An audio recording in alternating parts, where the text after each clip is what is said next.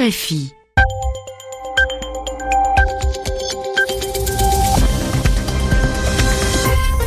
Il est 20h en temps universel, 21h à Paris. Pierre Pilet. Voici votre journal en français facile pour nous accompagner ce soir. Alexis Guilleux. Bonsoir Pierre, bonsoir à tous. À la une de l'actualité, le verdict dans le procès d'Abdelkader Mera. 20 ans de prison pour association de malfaiteurs terroristes criminels. Il risquait la prison à vie suite aux attentats commis par son frère en 2012 qui ont fait 7 morts. Par ailleurs, l'homme qui a fourni du matériel aux terroristes est condamné à 14 ans d'emprisonnement. Autre titre, la Catalogne avec le parquet fédéral le parquet national, pardon, qui réclame l'incarcération de plusieurs membres du gouvernement destitué. Le président démis de ses fonctions est concerné mais se trouve sur le sol belge. Il pourrait être visé par un mandat d'arrêt. Et en fin de journal, nous irons sur les cours de tennis de Paris-Bercy. Le numéro 1 mondial, Rafael Nadal, joue actuellement. Les journaux, les journaux en français facile. Après plus d'un mois de procès, le verdict ce soir en France, 20 ans de réclusion criminelle pour Abdelkader Mera. Décision des juges de la cour d'assises de Paris. Il le déclare coupable d'association de malfaiteurs terroristes criminels. En cause les attentats commis par son frère en 2012 à Toulouse et Montauban, dans le sud-ouest de la France. Sept morts au palais de justice de Paris. Pierre Olivier. La Cour n'aura finalement retenu que l'association de malfaiteurs terroristes acquittant Abdelkader Mera pour complicité d'assassinat, une accusation qui aurait pu lui valoir la perpétuité.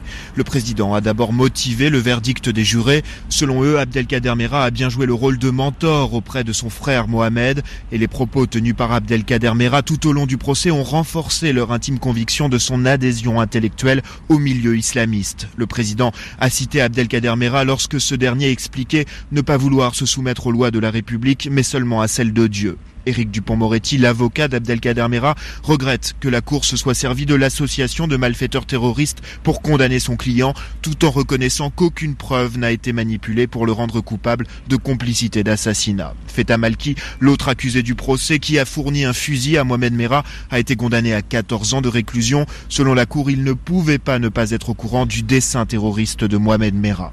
L'avocate générale, comme les deux condamnés, ont 10 jours désormais pour faire appel. L'avocat de Feta Malki a déjà déclaré qu'il entendait utiliser ce recours. Pierre-Olivier au Palais de justice de Paris, RFI. Et le maire de Toulouse estime qu'Abdelkader Mera et Feta Malki ont été condamnés à minima, c'est-à-dire à la plus petite peine. Il rend hommage aux neuf victimes de Mohamed Merah dans un communiqué publié après le verdict. La tension monte en Espagne. Le parquet national demande l'incarcération de plus de la moitié du gouvernement catalan destitué. Huit des 14 membres de cette équipe pro-indépendance démise de ses fonctions doivent donc aller en prison, mais certains se trouvent en ce moment en Belgique aux côtés du président destitué de la Catalogne, Carles Puigdemont. Un mandat d'arrêt européen pourrait être émis à son encontre vendredi. En attendant, il peut compter sur le soutien des partisans de la sécession de la Catalogne. Ils se sont d'ailleurs réunis à Barcelone pour une marche entre la mairie et la Generalitat, siège du Parlement et du gouvernement régionaux. Parmi ses supporters, Agustí Alcobero, vice-président de l'Assemblée nationale catalane, organisation indépendantiste. Aujourd'hui, sur la place San Jaume et devant beaucoup d'autres mairies, l'Assemblée nationale catalane et Omnium Cultural ont appelé au rassemblement de la population principalement pour trois raisons. Tout d'abord pour défendre nos institutions. Nous considérons que seul le peuple catalan a le droit d'élire son Parlement et seul le Parlement catalan peut élire son président. C'est pour cela que nous considérons que nos institutions sont légitimes.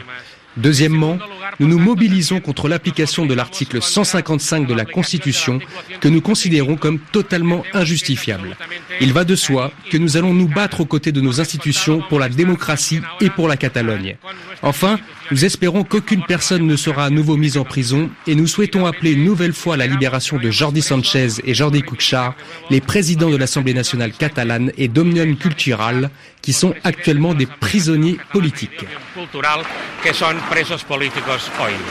Agustí Alcobero, vice-président de l'Assemblée nationale catalane, au micro de notre correspondante Laetitia Farine. Un nouveau ministre de la Défense au Royaume-Uni, nomination de Gavin Williamson, député de 41 ans. Jusqu'à maintenant, il faisait respecter la discipline parlementaire au sein du Parti conservateur lors des votes au Parlement de Westminster.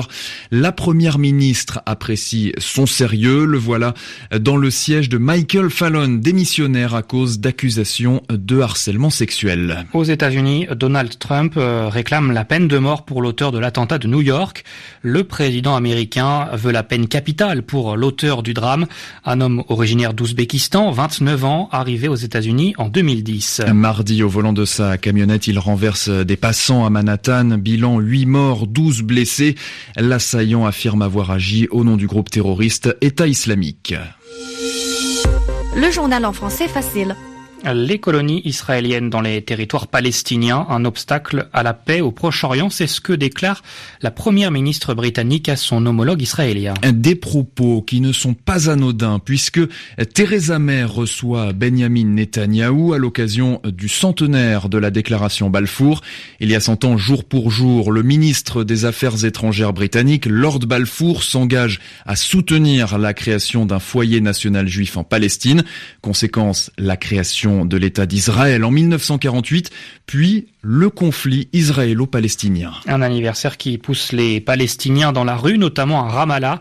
Reportage de notre correspondante Marine Vlaovic.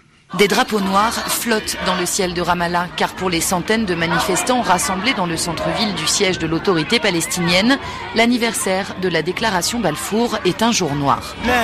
Le noir, c'est la couleur du deuil, et nous sommes en deuil, car nos terres ont été volées depuis la déclaration Balfour qui a promis d'établir l'État d'Israël sur nos terres.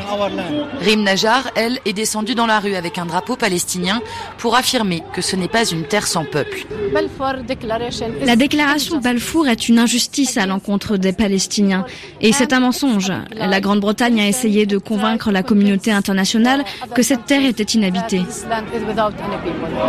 Selon les Palestiniens, cette déclaration historique serait à l'origine de la Nakba, la catastrophe qui a poussé des milliers d'entre eux à fuir en 1948 lors de la création de l'État d'Israël.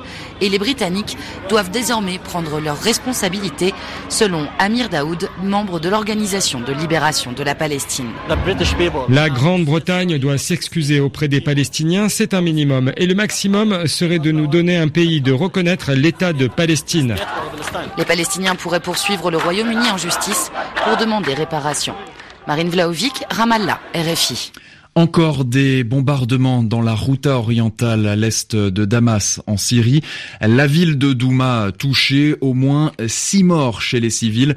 Cette région est tenue par les rebelles, mais pourtant concernée par une trêve. C'était il y a quatre ans, jour pour jour, nos collègues Ghislaine Dupont et Claude Verlon enlevés au Mali au cours d'un reportage pour RFI, puis abattus près de Kidal. Selon des proches des deux reporters, deux ou trois des auteurs euh, ou commanditaires de l'assassinat se trouverait a priori en Algérie. Depuis 2014, une bourse porte leur nom pour leur rendre hommage. Cette année, la cérémonie est organisée à Dakar, au Sénégal. Un journaliste et une technicienne de reportage ont été récompensés.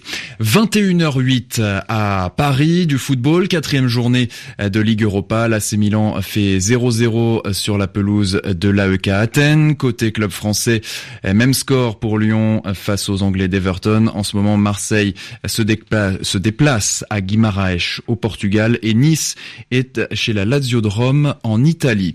Et puis le tournoi de tennis de Paris-Bercy, le Rolex Masters, journée mitigée pour les Français avec notamment cette élimination de Lucas Pouille, Eric Mamrut.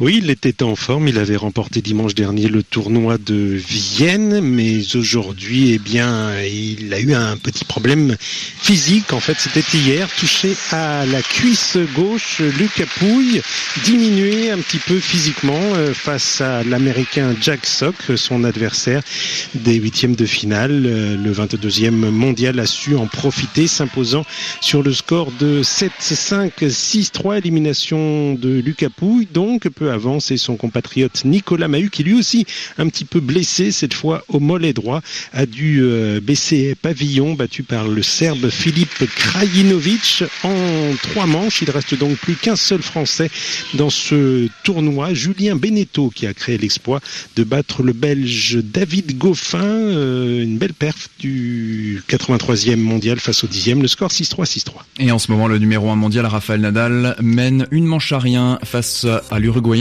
Cuevas, 21h10 à Paris.